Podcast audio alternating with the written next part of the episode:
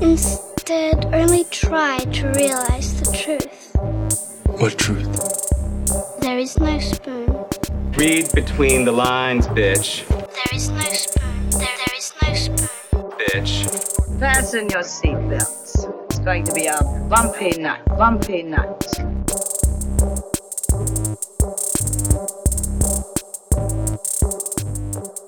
Saludos amigas y amigos, yo soy Mario Alegre Femenías Y yo soy Rosa Colón. y esto es Desmenuzando. ¿Cómo estás. Rosa? Súper cansada. Exhausted. Ah, porque ayer tuviste el evento de Tintero en el Museo de Sí, Arte de Puerto Tintero Rico. Pop-Up, ¿Cómo sí. se fue? ¿Cómo te fue? Súper bien, pero estábamos ayer de tempranito. Este. Vino mucha gente y que that exhausts you. Plus que teníamos como así el I have to talk to everybody porque no lo puedo desde hace tiempo y tengo que ver las cosas chulas que, que hicieron. Y como todo el mundo hizo cositas chulas, pues tuve que hablar con todo el mundo. ¿Hubo, ¿Hubo listeners de Desmenuzando que te fueran a saludar? Sí, no me recuerdo de su nombre, pero no me vino a saludar. Pues un saludito a esa persona que Rosa no se acuerda quién es. Sí, sí, no, te lo puedo describir full. Estaba vestido en el uniforme de Guayabera y Kakis del museo, tenía espejuelo, era flaquito, compró un... Se lo llevó pateco, which was nice. Este, pero ahora mismo estoy too exhausted to remember names. Bueno, pues muchas gracias a esa persona por ir a Tintero y por escuchar eh, Desmenuzando. En el episodio de hoy vamos a continuar con, con nuestros temas de Halloween. Vamos a estar... Rosa nos va a estar dando un TED Talk. Un Wikipedia Tech Talk. Un Wikipedia TED Talk. ¿De qué es que vamos a estar hablando? Del Comics Code Authority. Y de cómo... Y de los horror comics. Claro, y porque una cosa, van una cosa amarrada de la otra, me imagino, su origen. Y cómo todavía tenemos esas mismas actitudes hoy en día, yo pienso. Bueno, y entonces vamos entonces a arrancar primero con el bullshiteo. Y pues fíjate, esta semana no tengo nada que compartir así de temas, de cosas que he estado viendo, porque de verdad que no he estado viendo mucho, porque tuve mucho trabajo la semana pasada. Yes. Pero quiero arrancar con algo que estuvo trending topic, hot topic, Dios mío, Oh, oh, hot topic. duró, duró más de lo que debió haber durado, pero yo supuse que es lo que iba a pasar. Y es el, la, la riña. Eh, Marvel versus Martin Scorsese. el one-sided, one-sided este fight. la, la discusión que estuvo durando todo el fin de semana entre pues este señor ya de setenta y pico de años y el fandom de Marvel. no solo el fandom, me llamó la atención que hubo directores que, sal- que se salieron dolidos y empezaron a dar sus expresiones, entre ellos James Gunn Ah, bueno. y Joss Whedon, se tiraron comentarios por Josh las redes Whedon todavía sociales. se atreve a hablar en público. Joss Whedon se atreve a hablar en público y todos estaban así. paréntesis. Fuck Josh Whedon. Fuck Joss Whedon. ¿Vas a decir por qué fuck Joss Whedon? Porque trató a la esposa súper mal y le hizo gaslighting por 10 años y se tiró a un montón de las actrices con quien trabajaba. Fuck Josh Whedon. Fuck Joss Whedon. No solamente en esto sobre Scorsese, sino en todo lo En demás. toda su vida. lo que vino antes. Eh, pues sí, estaban muy dolidos con las expresiones de Martin Scorsese, que lo voy a citar por aquello de que el que no se haya enterado a lo mejor del chisme, pero lo dudo, porque si tú vives en las redes sociales y sigues pop culture, tienes que haberlo leído. Martin Scorsese dijo que las películas de Marvel no es cine. Claro, en su esto es una traducción que es, es difícil pasarla al español porque él dijo it's not cinema. Sí, Y cinema otra cinema cosa. es otra cosa, porque decir que no es cine, pues claro que sí, no lo están dando en el cine, es una película. O sea, yo en eso no estoy de acuerdo con el señor Scorsese, es una película, se está dando en el cine. cinema, yo, yo me atrevo a inferir que lo que se refiere a cinema, pues es a, al, al- el arte de hacer cine. Sí, es como, cuando tal. la gente dice, Rosa no le gusta Cinema Paradiso, ella no aprecia el cinema. O sea, yo voy a tirarme el, el, el headline de Desmenuzando hace dos semanas de haber sido Rosa Hates Cinema. Pero no hicimos eso. No. El señor Scorsese dijo, eh, miren, y cito, no las veo, lo intenté, pero eso no es cine. Honestamente, lo más que se acercan a él, también hechas como están y con los actores haciendo lo mejor que pueden bajo las circunstancias, son los parques temáticos. Y yo no estoy en desacuerdo con esa descripción. Lo, lo que pasó fue que Martin Scorsese perdió una buenísima oportunidad de haber hecho ese quote con una foto de él al frente de todos los theme parks de las películas de Marvel. Como Ajá. que, hey, el Tower de Guardians of the Galaxy, y todas esas otras cosas. Yo me imagino que ese Pero sí es verdad. En términos de theme parks, son theme parks en, en términos de los thrills y las emociones y que una, sabes que tú vas como Que a montarte en una máquina. Tú vas a Ajá. montarte, you're going for a ride cuando te montas ahí. Sí, sí, le añades todo el elemento de 3D y todo, y estas películas se ven súper bien en 4DX también, que es un simulation, que es lo que es los theme park rides. What's not a theme park about this, really? Y que es un evento, es un evento. Y Yo, o sea, yo puedo confesar, yo, yo he visto todas estas películas, me he disfrutado la mayoría en el cine. Pero de eso a yo volver a sentarme en mi casa a verlas, puedo contar las veces que quizás me haya topado con una, porque no es algo, o sea, es algo que ya yo vi y me gusta ir a verlo con el cine repleto de fans, porque, como dije, es un event, pero no sé, yo, yo creo que Marvel, Martin Scorsese tiene, digo, primero, Martin Scorsese no tiene que hacer excusas por nada de lo que él diga. O sea, No. Digo, fuera de que no diga algo, o sea, Exacto. algo, algo súper sexista o racista o, algo por el estilo, pero, o sea, hablar sobre las películas de Marvel, pues fine, pero eso duró de viernes a domingo. Todavía mi timeline estaba la gente peleando.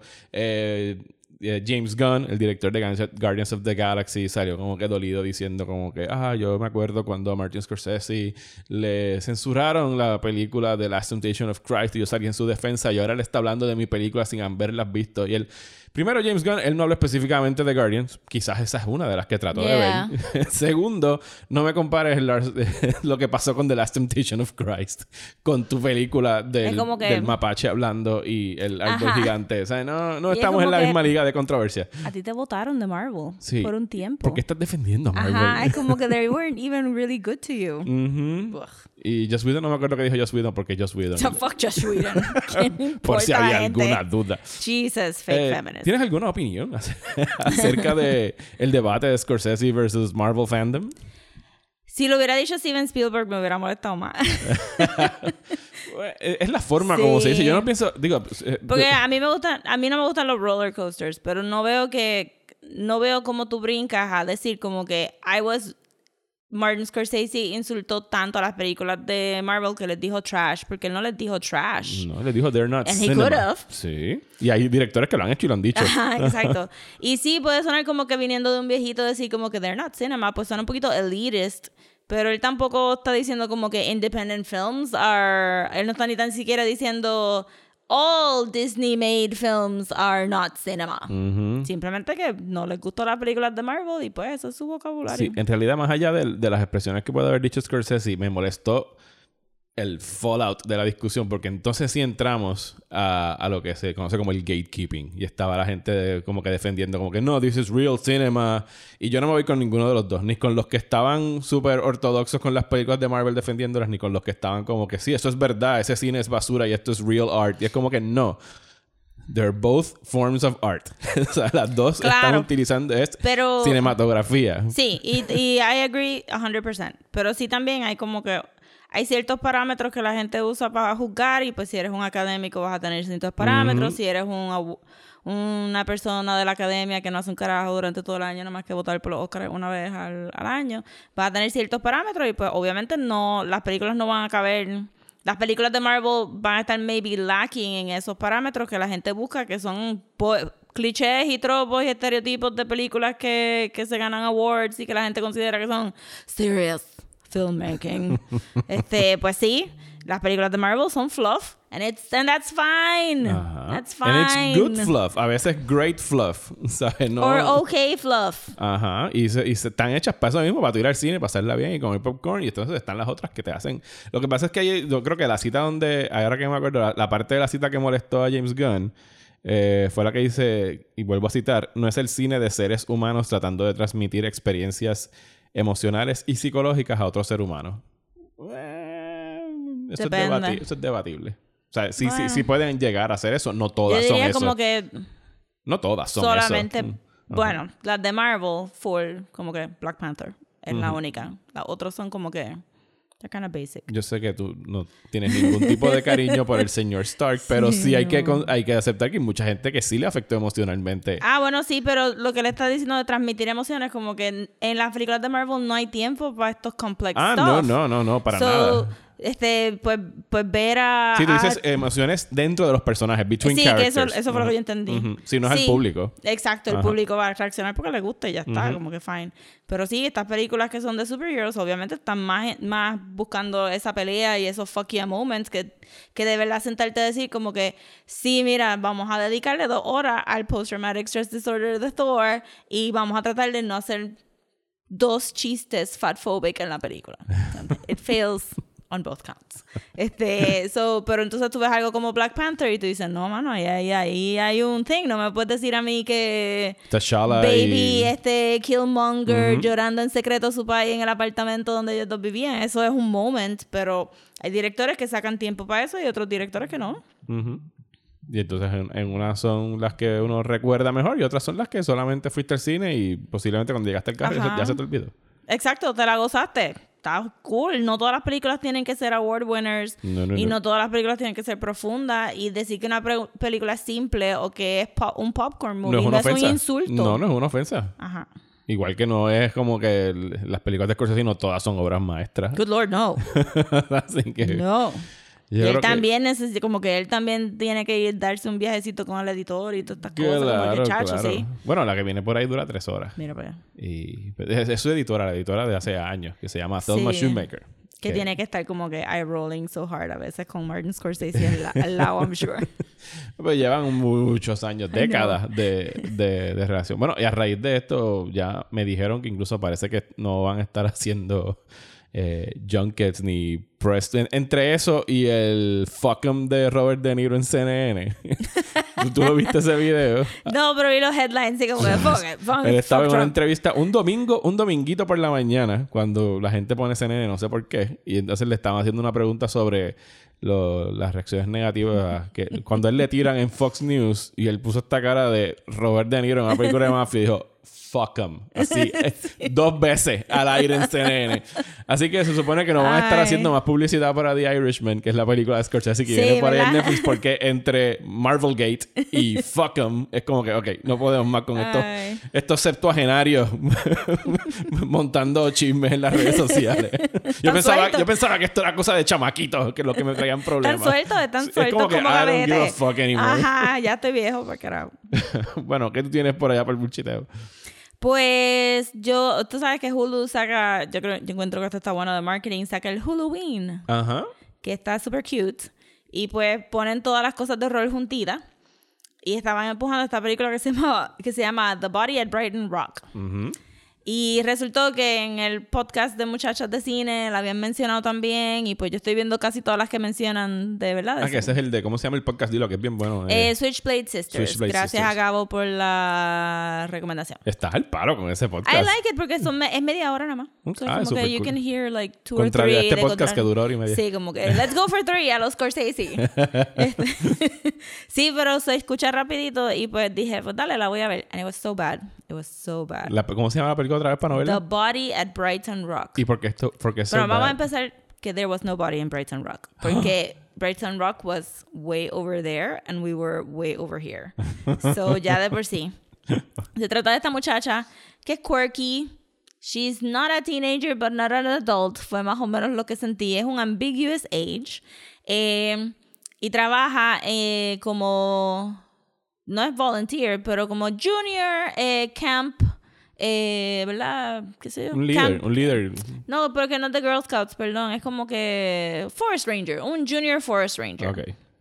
Entonces, la amiga se la está tripeando porque ella no puede hike, porque están despistadas, porque es como un cero a la izquierda.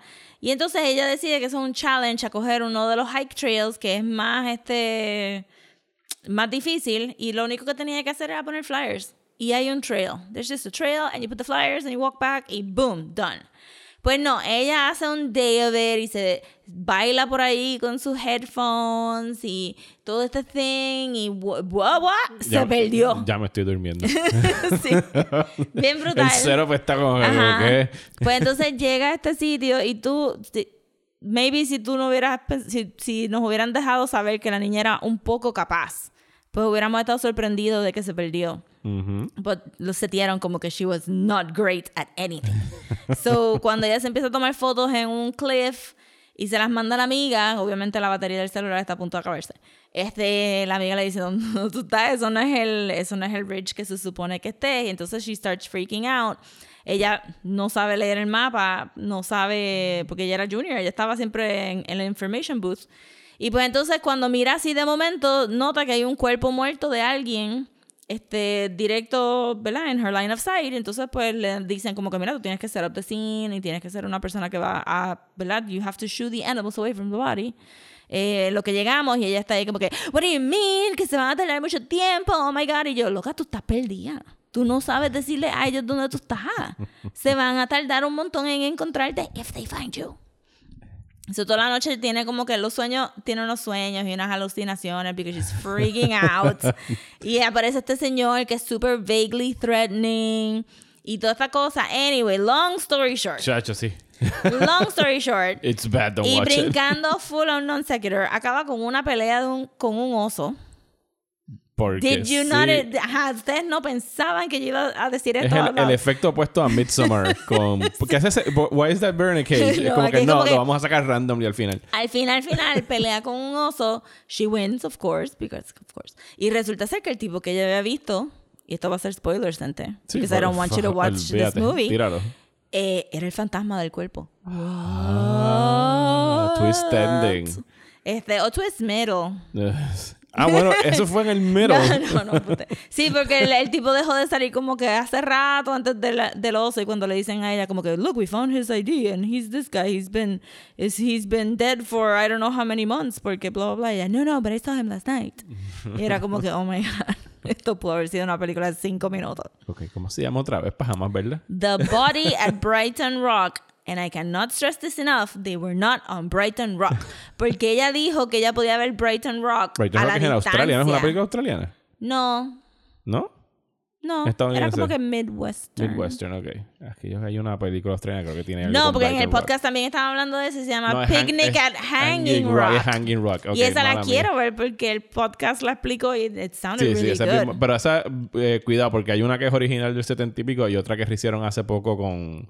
Creo que sale esta mujer de Game of Thrones que se nos sigue olvidando el nombre. Oh no, Eh, ella. eh, Natalie Dormer es la Oh, que- my goodness. Creo que es ella la protagonista, creo. De Ah, la la- versión del nueva. podcast están hablando de la, la versión de los 70, pero dijeron que el libro, la autora lo escribió en dos semanas because she had dreams y todas las noches se acostaba a dormir y soñaba otra escena del libro and she would wake up and write it y así fue que escribió el libro.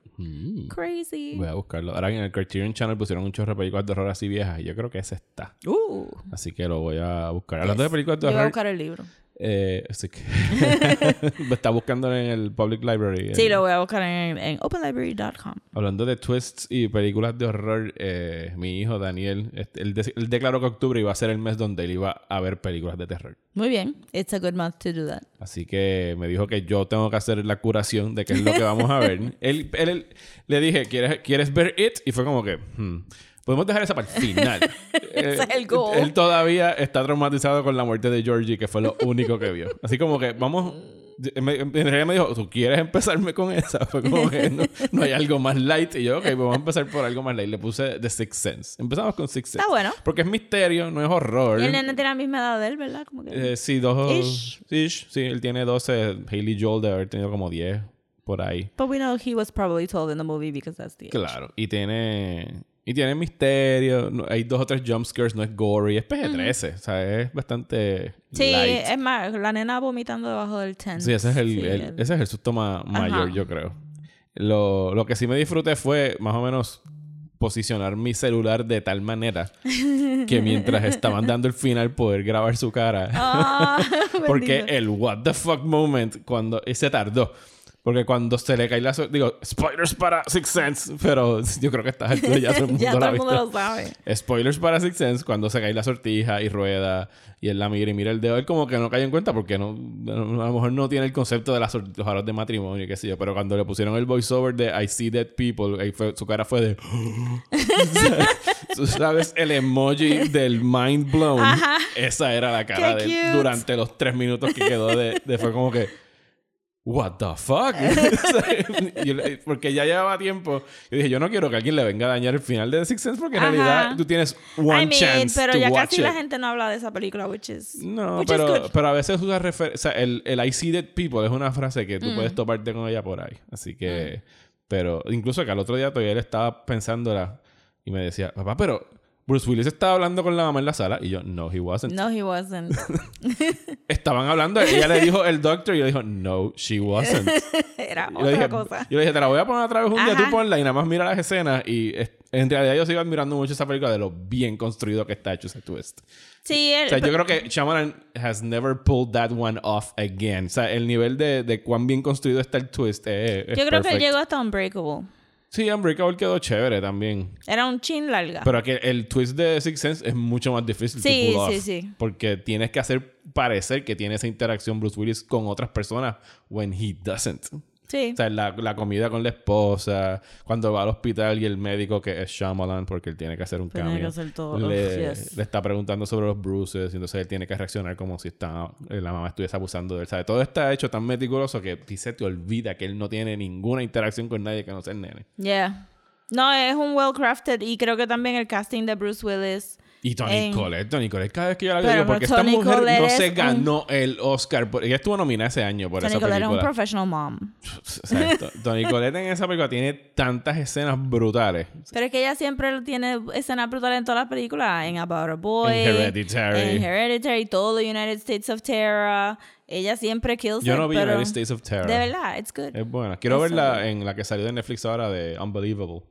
Que han hablado Ah, muy sí la bien de empecé a ella. ver, pero es como que it's Es, es very pesadita. sad. Es pesada, sí.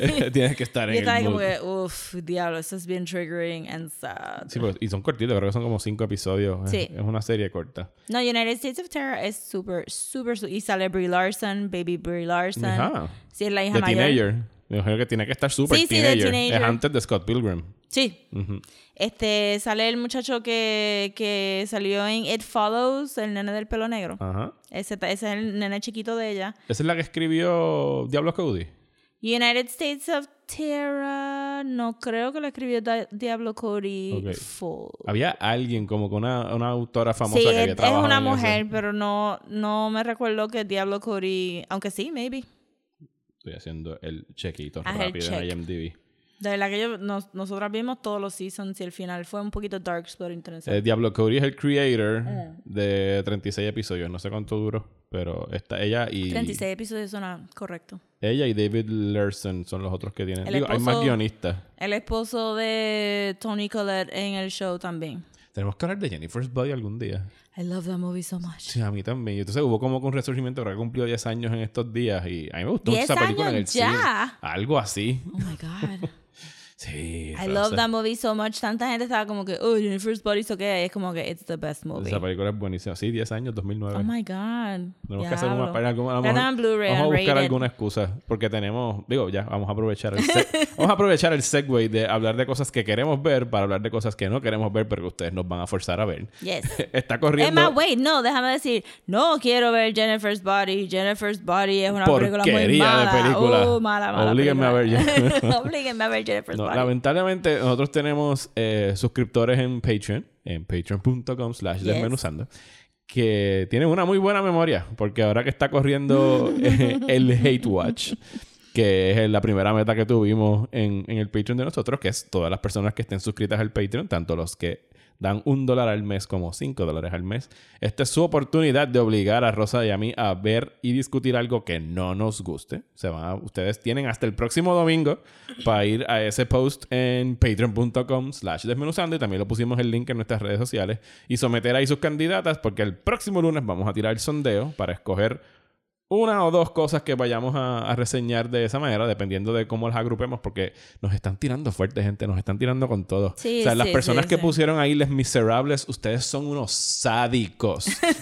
sí, mano. y, eso tienen, está- y tienen memoria específicamente de las cosas que yo he dicho públicamente que detesto. Así que, well played. De verdad que estoy, estoy orgulloso de ustedes y que las estén poniendo. Kudos. Eh, ya vamos por 35 Patreons. Yay. Y vamos a dar las gracias a los que se unieron en los últimos días, que son, eh, sorry, no les vamos a decir los apellidos, pero ustedes saben quiénes son. Carlos, Ángel y Carlos. Saludos Ángel, Carlos y Carlos, muchísimas gracias por sumarse al Gracias. Patreon. Con ustedes llegamos al 35 y vamos a aprovechar y decirlo de una vez. La meta para los 50 Patreons, que ahí es que me acordé de Jennifer's Body, Ajá. es hacer un commentary track. Es que Rosy y yo vamos a ver una película, vamos a hacer nuestras asignaciones, vamos a buscar material súper interesante para comentar. Y, o sea, no va a ser como que rambling de pasando el popcorn. Yes. Vamos a, a tratar de que sea algo súper nítido y vamos a hacer un commentary track de una película que significa que ustedes van a bajar el episodio que va a ser exclusivo de todos los patrons.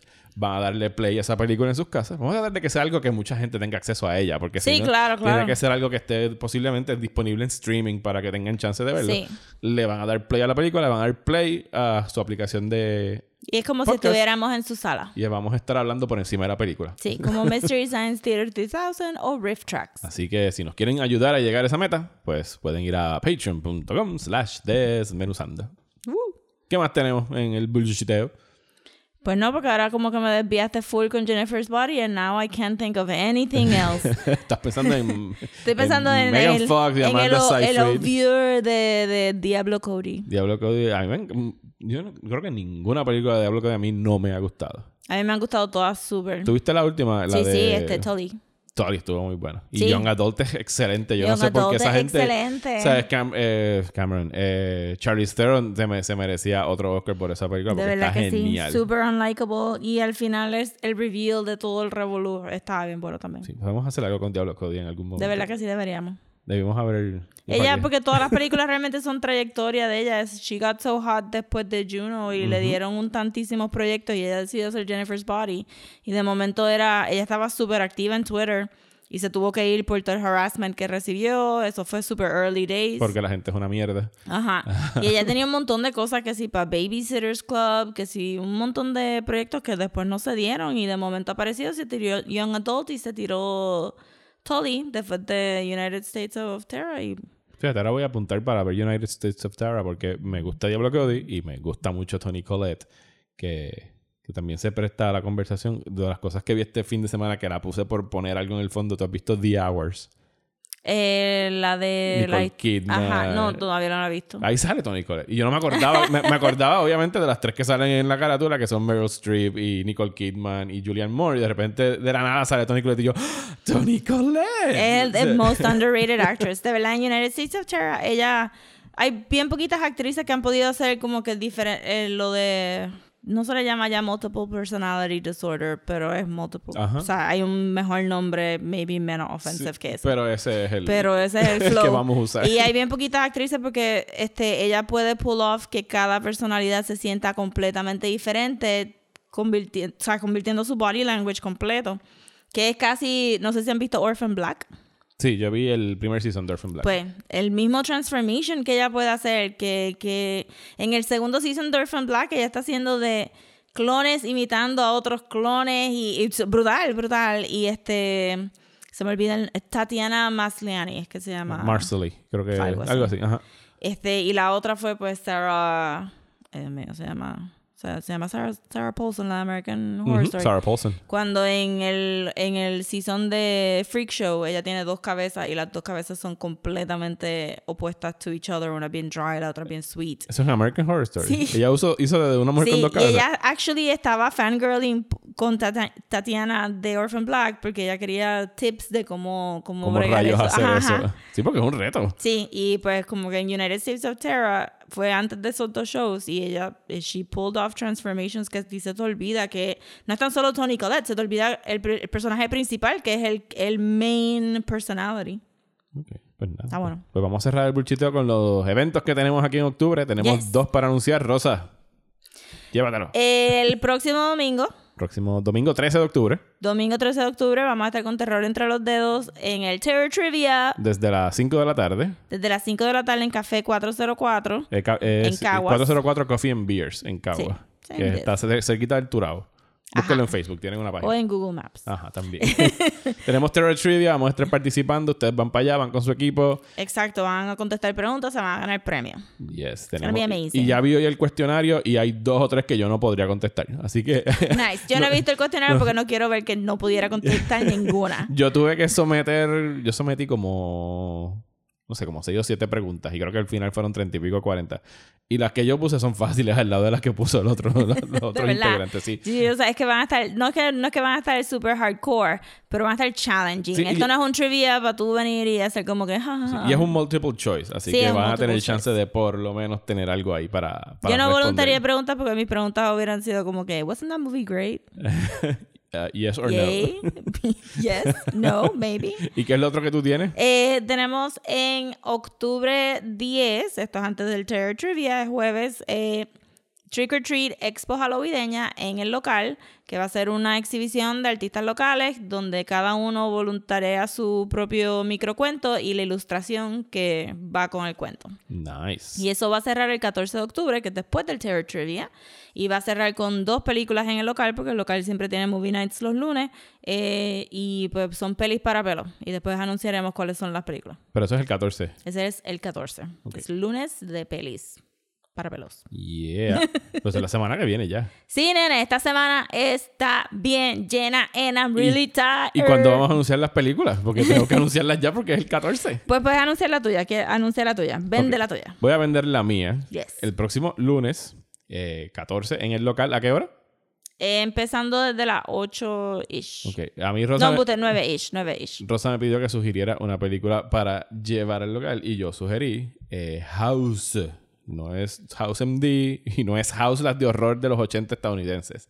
Es House, así se pronuncia porque es House en japonés. Es una película de horror de los años 70, super groovy, super demente, súper divertida. Eh, ha sido comparada con ver un episodio de Scooby-Doo en ácido. Yo nunca he probado ácido, no he experimentado con ácido, pero entiendo a lo que se refieren cuando lo dicen. Así que si quieren ver una película que no es muy fácil de conseguir y que no se les va a olvidar jamás, odienla o ámenla. Pueden tirarse para allá y de seguro Rosa va a escoger algo Sí, que es bien estoy- a la par con eso. Sí, exacto. Estoy tratando de buscar algo que sea mood thing, y, pero que también sea como que, que yo pueda poner también en el local. So, todavía no me he decidido. It might be a surprise. Pues no ¿Te sé. recuerdas cuando los festivales de cine te hacían comprar una taquilla para una película sorpresa? Todavía lo hacen. ¿De El- El verdad? Fantastic Fest en Texas lo hacen a cada rato. Ah, y te pero en Fantastic. Fest I would always trust que va a ser Ajá, una película que quiero ver. Pero nada, pendientes a nuestras redes sociales que Rosa anunciará por ahí cuál es- va a Yes. ser la, la doble tanda. Ahora búsquense una, una sillita cómoda que vamos a estar eh, escuchando el Wikipedia TED Talk Yes. sobre el Comic Code Authority.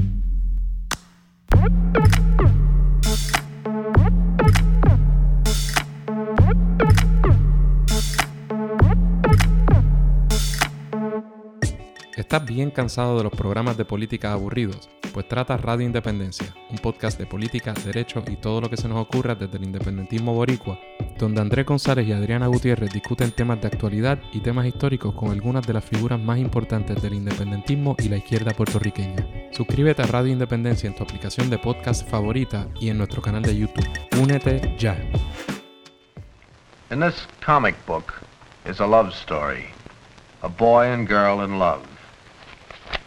They get married, and after an offensively lurid description, illustrated, of course, of the couple's wedding night, the book shows how the bride murders her husband by chopping his head off with an axe.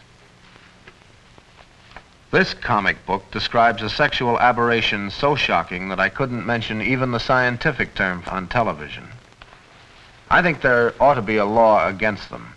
Tonight I'm going to show you why.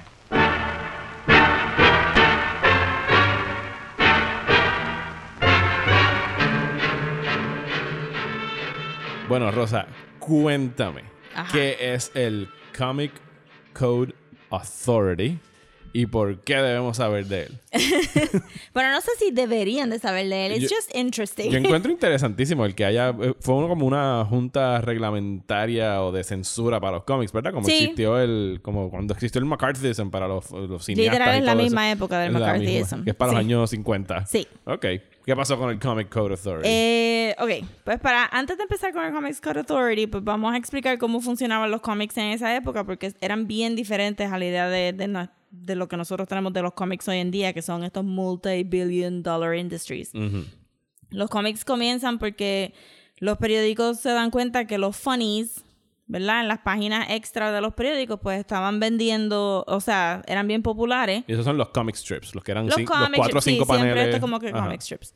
Y este, donde Superman empezó también y todas estas otras cosas. Pues ellos, los periódicos se dieron cuenta que la gente estaba respondiendo bien a esas páginas extra con estas historias ilustradas eh, de cómics y entonces decidieron que pues podían sacarle más dinero recopilando estos, estos strips y estos otros cómics en magazines aparte del periódico que entonces ellos podían cobrar. Y eso vendía, pues, ha dicho, uff, gangbusters.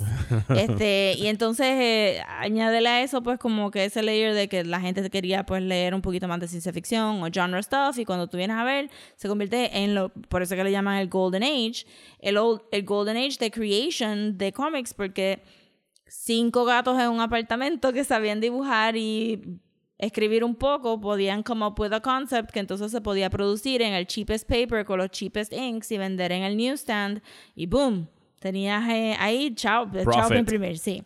Eh, muchos de los cartoons que hacen cómics eh, habían estado trabajando para los periódicos, pero trabajar para el periódico tú tienes que pasar por un sistema de distribución. Tú no le vendes tu comic strip al periódico, tú se lo vendes a una distribuidora que entonces se encarga de vender todos estos comic strips a, a diferentes periódicos across the United States.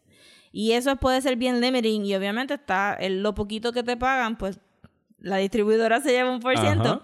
Los comic books le daban entonces a estos cuatro gatos haciendo, haciendo cómics en un cuarto, eh, que el income llegara directo. So, todo el mundo estaba haciendo chavo. Y todo el mundo estaba feliz. No es como ahora, que nadie hace chavo. Ajá. Pero alguien tuvo que venir a joder ese modelo que Sí, estaba claro haciendo que chao, sí. ¿verdad? Ajá. Direct market, este, la- sí, estos multi-billion dollar in, este, companies.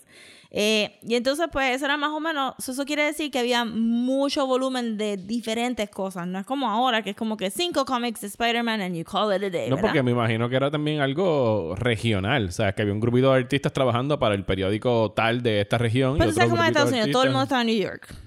Sí, claro. Todo el mundo está en New York. En Metrópolis. Ajá. Este, Nada más pasa en Estados Unidos. en ningún otro lugar.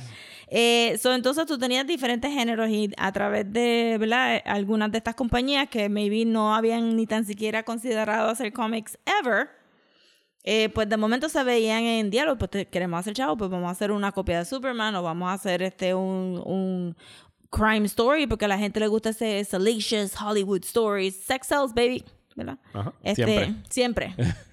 y entonces de ahí empiezan a salir pues estos cómics de horror, estos cómics de noir. Batman es un poquito de ese mundo más que del mundo de los este de los primary color superheroes. Sí, porque es un detective. Ajá, es un Ajá, y era como que super darks. Batman. Entonces eh, salen estos cómics de horror que pues, pues eran fuertecitos, ¿verdad? Como que severed heads, mujeres en lingerie, amarradas en sillas a punto de ahogarse, este, I'm going to kill you, y te, te enseñaban como que todos estos extra details que están súper cool ahora mismo, ¿verdad? Pero para esa época ellos estaban como que, Wait. wait, ajá. The real question is this Are comic books good or are they not good? If you want to raise a generation that is half stormtroopers and half cannon fodder with a dash of illiteracy, then comic books are good. In fact, they are perfect. Just a very short while ago, an 11 year old boy committed a holdup in California and killed a woman of 42. And when the police came to arrest this 11 year old boy, his older brother, who's 20, said, If you want to know the cause of all this, here it is. It's these rotten comic books. Cut them out, and things like this would not happen.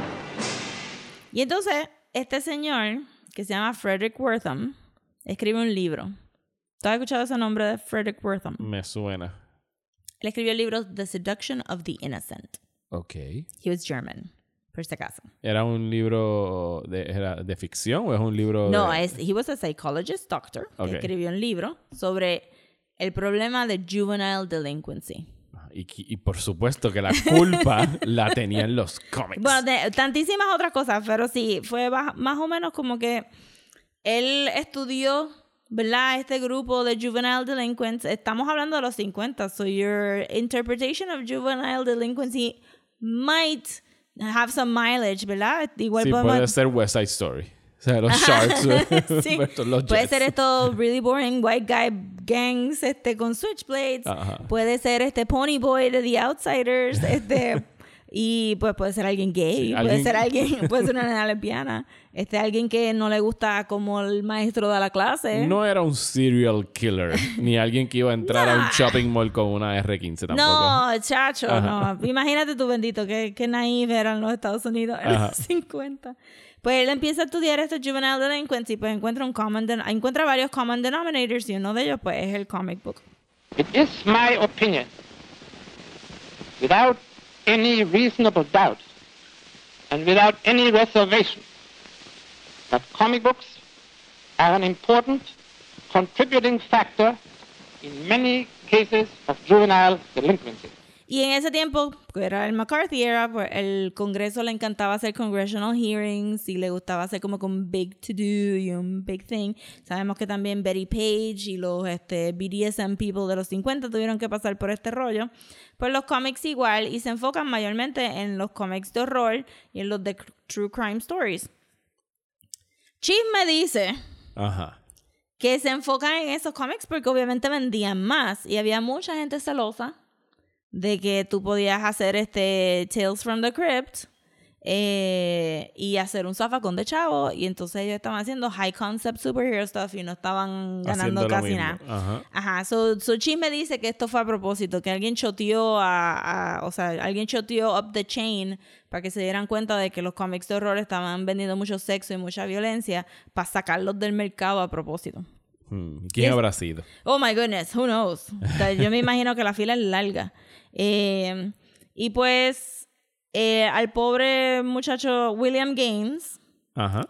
que era de Easy Comics, que ellos hacían Crime Suspense Stories, The Vault of Horror y Tales from the Crypt, le toca ir a hablar al Congreso y explicar que lo que él hace es arte, no es violencia. Y todo el mundo sabe where this is go- obviamente. Sí, ¿cuál es el- ¿cómo va a acabar esto? Inmediatamente. Of course. Esto todavía lo estamos debatiendo, ¿verdad? Lo, de- la- lo debatimos ahorita entre arte versus, versus entretenimiento con Scorsese y Marvel. Es como que no hemos, no hemos este, mejorado all. Y le toca a él. Entonces, eh, William Gaines no vino tampoco de una manera como que I'm gonna be patient and I'm gonna explain this to you. no. Este, y, y, y te mandé el video, que es lo que él dice. Como que, básicamente parafraseando, dijo como que miren, Si busquen el video, lo vamos a poner en el Patreon para que puedan Sí, ver y el, el historical clip. footage. Sí, sí, sí. Sí. Y puedes poner el clip del audio del, del, del intense shade que él le tiró a, a los congresistas cuando les dijo tratar de explicarle a ustedes de, de, de cómo esto es arte, es como explicarle a un old maid qué es sexo. Tú Una viste. cosa así. y era como que, ¡oh! Diablo, obviamente. Y- Estabas haciendo el gatito de... Ajá, el gatito de, de Puss in Boots. Ajá. Eh, y obviamente, pues, hello, no. No. Esto no le agradó para nada a los No. congresistas. Y ese fue el primer shade. Con eso fue que abrió. No es que paró. Él con eso siguió por ahí para abajo. Y, y obviamente, pues no pudo defender sus cómics muy bien. Two decades ago, my late father was instrumental in starting the comic magazine industry. He edited the first few issues of the first modern comic magazine, Famous Funnies. Famous what? Funnies. I was the first publisher in these United States to publish horror comics. I'm responsible. I started them. Some may not like them. That's a matter of personal taste.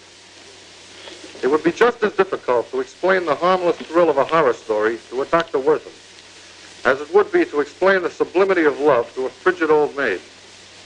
What are we afraid of? Are we afraid of our own children? Do we forget that they are citizens too and entitled to the essential freedom to read?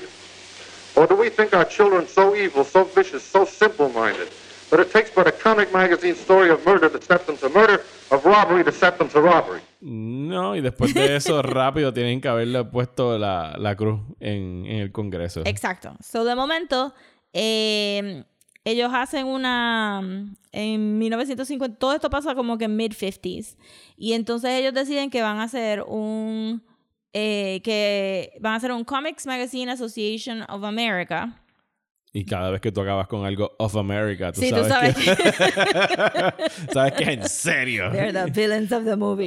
Entonces ya existía como que un moral code para los cómics que todo el mundo estaba ignorando y ellos y que estaba basado en el en el code que, que era pre los ratings de Hollywood. Sí, que era que el, el production code el, se llama. el Hays Code, me imagino que también tienes que haber Mm, encontrado por ahí. Que eso de- de era... Off the top of my head, me acuerdo que no podías poner a mujeres en lingerie, no podían enseñar más arriba del muslo, no podías enseñar pistolas, no podías enseñar alcohol, no podías enseñar todas estas cosas. Ajá. Porque entonces- Olvídate de sexo y besos Exacto, y el cosas production así. code de Hollywood era de 1930 y entonces el, el Comics Magazine Association eh, recoge el Comics Code que estaba basado en eso y entonces hace el Comics Code Authority, que fue más in-depth porque el, el libro de Seduction of the Innocent no tan solo hablaba del juvenile delinquency, hablaba de gayness. Y una de las cosas que dice era como que Batman y Robin are pedophiles y they're turning people gay.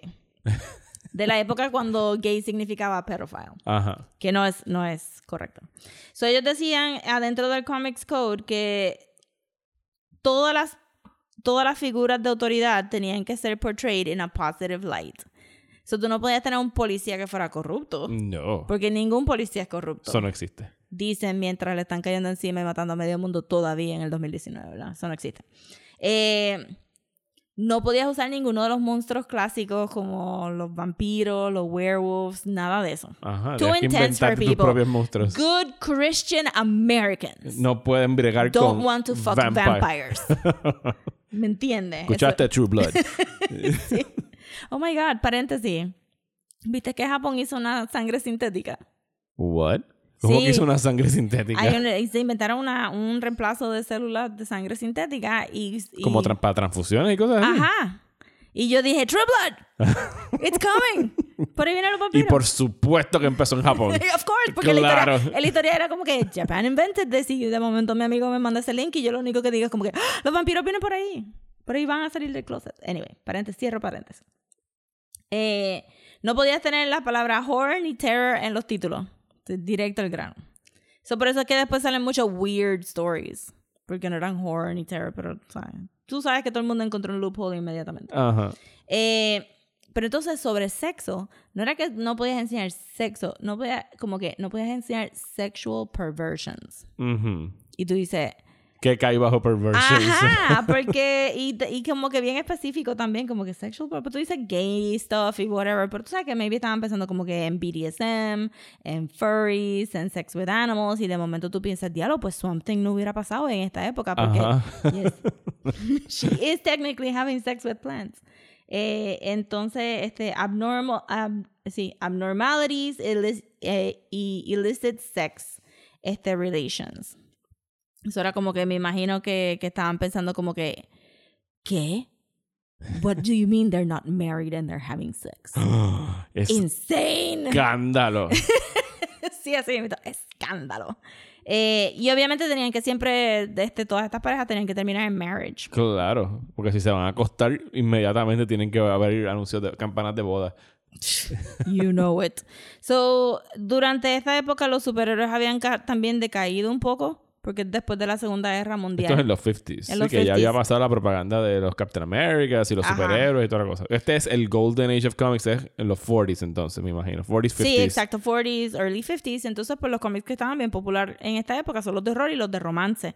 So, Entonces, los de romance son los que explotan un poquito porque los de romance siempre acaban en marriage Ujú, o en twin bed marriage. ujú. Este, y no, no eran tan. Digo, después en los 60s se pusieron como que más free love y había como que hippitones, hay historias de hippies teniendo como que. Y entonces por eso es que al- al- a lo de los 60s le dicen el Silver Age. Es que se le conoce el Silver Age. Porque tuvo El como un renacimiento del- de los superheroes. O, o, Sí. digo, estoy haciendo aquí un super paréntesis de las terminologías de las Ah, for sure. No, el Silver Age sí es un renacimiento porque igual que eh, como Marvel sale más o menos al final de esta época y todo es science-based y todo es radiation-based, entonces DC pues tiene que reevaluar sus sus superhéroes porque eh, ya estaban tan viejos que entonces pues tienes un Green Lantern que pasa de ser este mystical character con un magic lantern, con un pedazo de un asteroide o lo que sea, una estrella mágica, pues entonces pasa a ser a Space Cop. Entonces Flash este, pasa a ser un I work for the police y through these scientific experiments I have acquired the, the speed. Y cosas así, que eran como que más para traerlo más a los 60s. Y pues tienes a Martian Manhunter con todo el Space Age thing. Y, y tratan de renovarlo. Nunca llegan obviamente al nivel de Marvel de Oh my god, Daredevil, like your radioactive materials en la y aquel estaba Todo en gamma. radioactive, Exacto, aquel estaba Radioactive Spider. Oh my god, entonces mutations y todo es science, science. Pero DC no, DC trata, pero como que no, no va. La cosa entonces es que eh, el Comics Code Authority no era una agencia de censura activa por mucho tiempo. No, but- porque eso es de los comunistas. Ellos no censuran. Es Claro, como, como, el, como el MPAA en, en Estados Unidos, el, el del, el del cine. Ajá, ajá. Ellos no censuran. Ellos nada más te dan un rating y si no te gusta el rating, pues... Lo puedes pelear, pero no lo van a cambiar en ningún, Ajá, ¿verdad? exacto. So, pero sí empezaron a ser un poquito activos. Entonces, pues, la historia de William Gaines continúa a que él quería publicar una historia que se llamaba Judgment Day, que estaba reemplazando otra historia que el Comics Code ya le había censurado. Y el kick de Judgment Day, si estoy correcta, era que, eh, escrito por Al, este, Al Feldstein y Joe Orlando, era el dibujante, que tú tienes una historia de un este, astronauta y al final, después de haber empatizado con este astronauta, él se quita el casco y era una persona afroamericana. Y el Comics Code was not having that. y querían que lo... A que- black astronaut. a black astronaut. What? You're blowing my mind. Este, los civil rights have not happened yet. Este, y pues ellos querían que lo cambiara a un astronauta blanco. Y este William Gaines dijo, that defies the point of the whole story. What are you talking even about? Y entonces este se formó, este, pues William Gaines hizo lo que nosotros sabemos ahora hacer siempre cuando, cuando alguien está siendo racista. You go and you tell it to everybody. So William Gaines dijo, yo voy a decirle a todo el mundo, ¿por qué tú quieres censurar esta, esta historia para que te caigan chinches encima? Y entonces el tipo del Comics Code Authority echó para atrás y dijo, pues fine, fine, fine, whatever. Have Entonces- your black y- astronaut. Exacto, Javi. Eso fue el equivalente de world. shame him on Twitter antes de que existiera Twitter para poder sacar esta historia, pero eventualmente pues William Gaines se, se, se rinde porque it's too much. Eh, si tu cómic no tenía el sello, el, el Comic Seal of Approval del Comics Code Authority, los newsstands no podían vender tu cómic. So, ef- efectivamente tu cómic desaparecía del mercado. Sí, y estamos hablando de, de todos los newsstands, los kiosquitos que había en los supermercados, en la calle, eh, everywhere donde tú conseguías los cómics. Exactamente, porque no es como ahora que tenemos el direct market. So, todo el mundo que vende cómics los compra de un solo distribuidor, que es Diamond Distributors. Y si tú no estás en Diamond, pues tú no llegas a las tiendas. En aquellos tiempos, they were everywhere. Y, y tú decir como que, ah, el newsstand de la esquina donde todos los nenes paran después de la escuela para comprar los cómics, mi cómic no va a estar ahí, pues era death.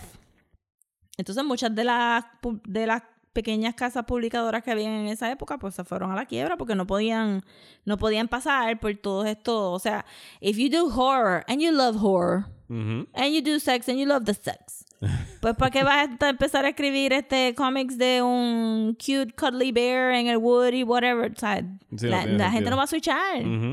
Y es más, había un montón de gente que hacía superhero comics que estaban haciendo porn on the side.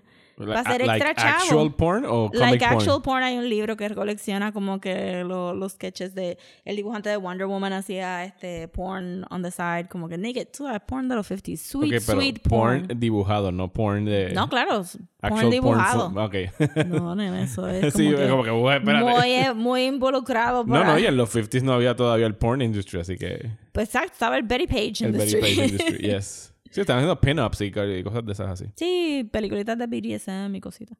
Pero ellos dibujaban como que naked pictures on the side para ser más chavos. Eso es como que. You're not gonna switch rápido tu compañía completa de momento por el, por el Comics Code. La cosa es que eventualmente a nadie le importa el Comics Code. Como que después de los 50 y después de que pasa todo este moral panic de que los niños están siendo juvenile delinquents y mira la gente quemó a los nazis quemó comic books por todos lados. Este esto era todo un thing de comics are turning people gay comics are turning my kid into a hot rod driving switchblade Sex machine. wielding sex machine. Oh my god. Este todos los niños en los 50 eran James Dean en Rebels Without a Cause. Este Y inmediatamente que se va ese moral panic y paranoia este, de youth y viene los 60 con su free love, hippie dippie bullshit, este, la gente se olvida del Comics Code, pero todos Pero los lo cómics... siguieron poniendo. Ajá, porque si no lo ponías no lo podías vender.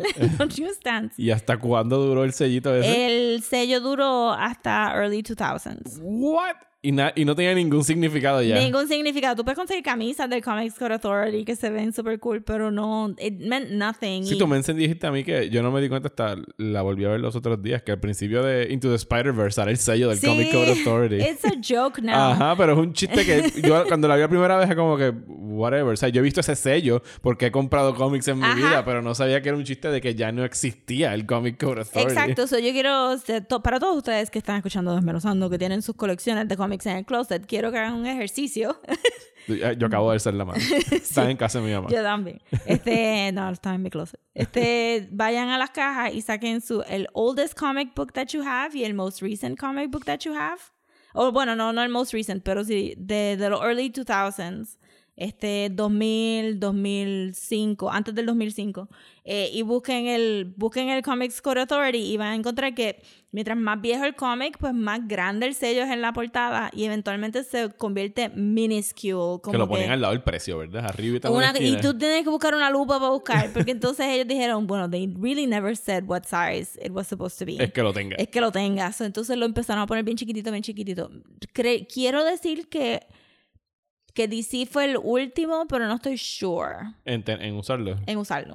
Y era como que búscalo con una lupa, verdad, no se ve at all.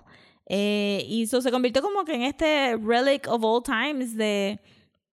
Porque tú vas a dejar que otras personas...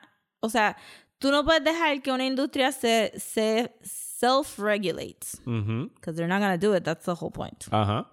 Pero tú tampoco puedes tener personas que son completamente ajenas a la industria regulating it. Porque, no tienen un carajo de conocimiento. Exacto. Y eso fue exactamente lo que pasó con el Comics Code Authority. So, fue como que un, un como que una ola de ese moral panic de al diablo, who do we blame for juvenile delinquents? Comics. Comics.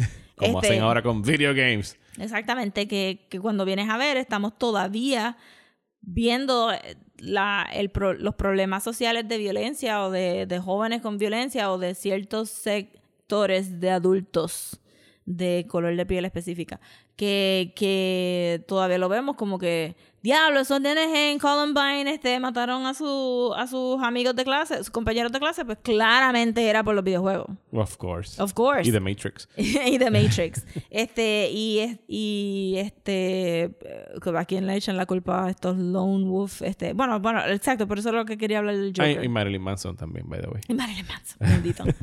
como, si, como si él no fuera como que un weirdo Ah, pan que de tú, Dios. que- tú querías tratar al Joker a lo del Comic Code. Sí, porque yo pienso que el moral panic que está pasando ahora con lo del Joker es eso mismo, como que la gente diciendo como que la película es violenta. No deberías llevar a tus hijos a ver la película. It's not healthy for them, not Y, necessarily. yo- y más allá de eso, yo pienso que se van a aburrir un montón porque es un psychological drama Ajá. donde el Joker no sale hasta los últimos 20 minutos de la película. Exacto.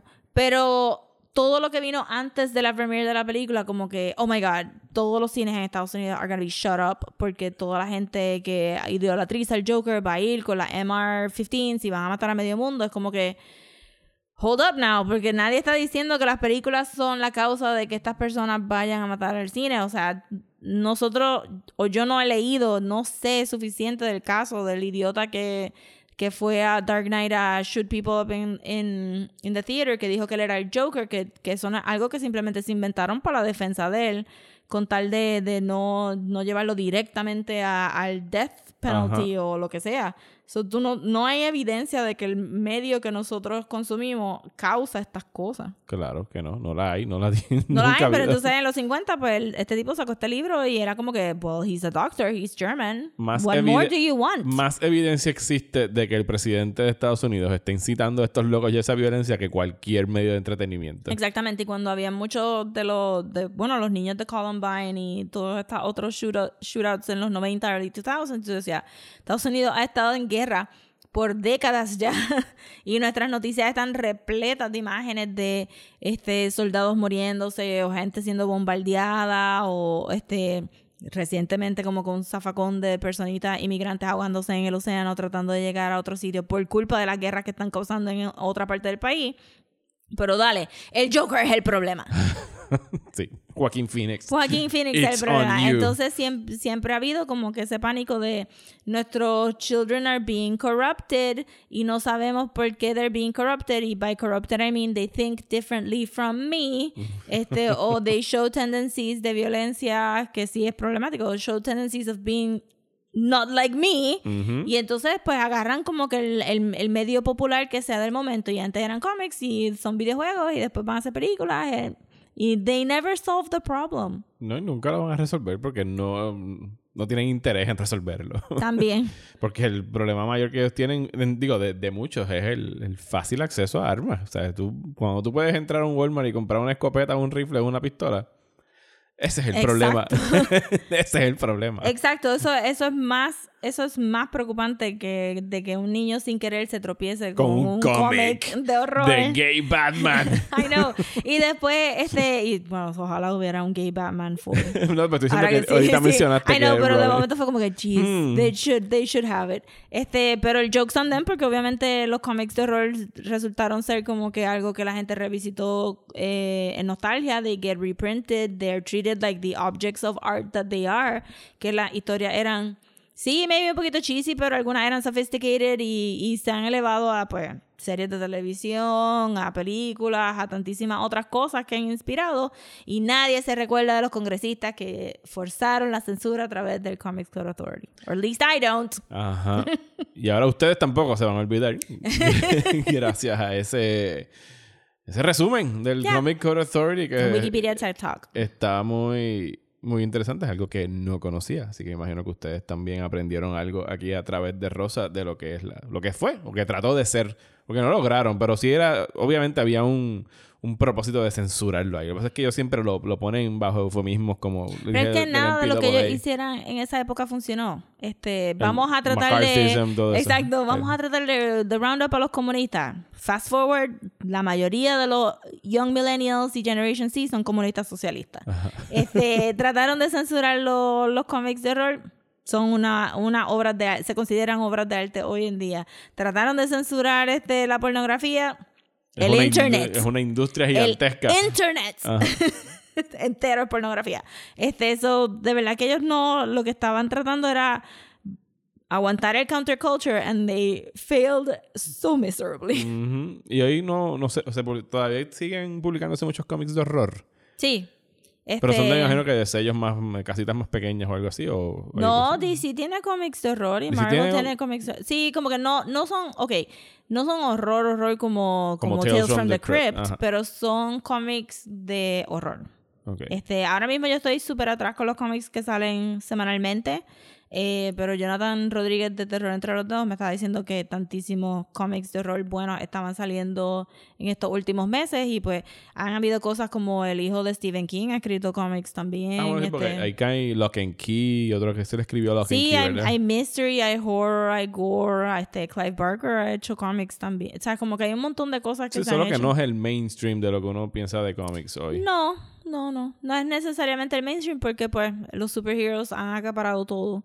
Pero están saliendo un par de cosas y obviamente pues el, el, resur- el resurgence de Junji Ito en el, en, el, Yes. en el west side del mundo pues también va a tener como que eh, ma- eh, va a inspirar a más gente a crear más horror y toda esta cosa. Y manga siempre ha tenido manga de horror sin ningún problema because they don't censor shit. Ah.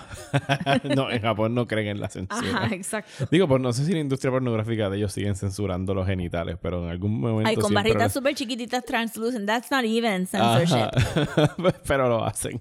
Sí, bu- igual que el Comics Code Authority. Ajá. Mira, si le pones esa barrita de, como que solamente va a cubrir un octavo de lo que quieres esconder, well, you're fine. You can publish. Deja, dejar el resto de la imaginación.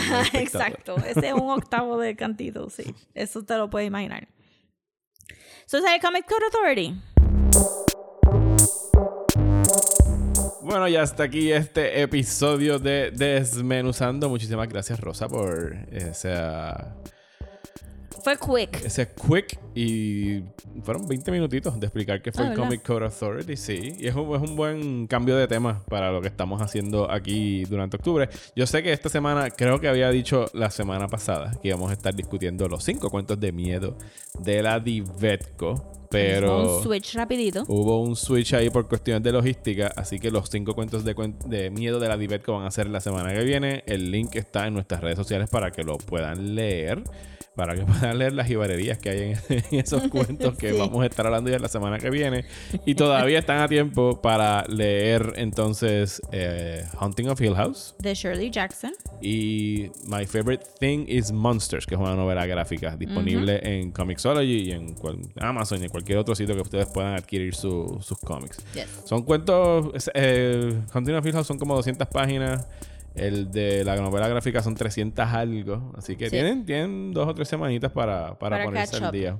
Porque regresamos en noviembre. Ya tenemos el tema de noviembre, pero lo vamos a decir la semana que viene. Sí, también el- nos falta un episodio de Patreon de Halloween que va a ser de nuestro top eh, horror films by women. Yes, eso lo vamos a tener antes de que se acabe el mes. El tema de noviembre va a estar bueno. Nada más les vamos a decir que pónganse a ver episodios de televisión famosos. Ese es el tema. Ese es el tema.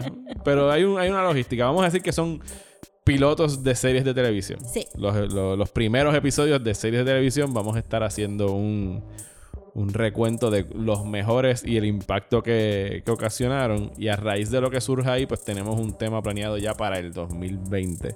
Así que estamos looking forward to it. Yes. Ya de seguro, si vieron mi, mi timeline en Twitter, insinué cuatro de los que estuve visi- revisitando hace poquito.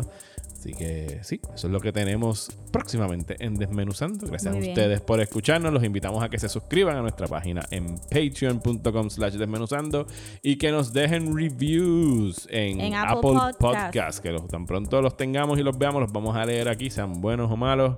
Apreciamos cualquiera, Yes. cualquier feedback que puedan dejarnos por ahí. Rosa, ¿dónde pueden seguir a Desmenuzando en las redes sociales? Nos pueden seguir en Instagram at Desmenuzando, en Twitter y Facebook at Desmenuzando Pod y en Gmail nos pueden mandar un email como desmenuzando el podcast at gmail.com. Y ya me pueden seguir en las redes sociales en Instagram y Twitter como Mario Alegre.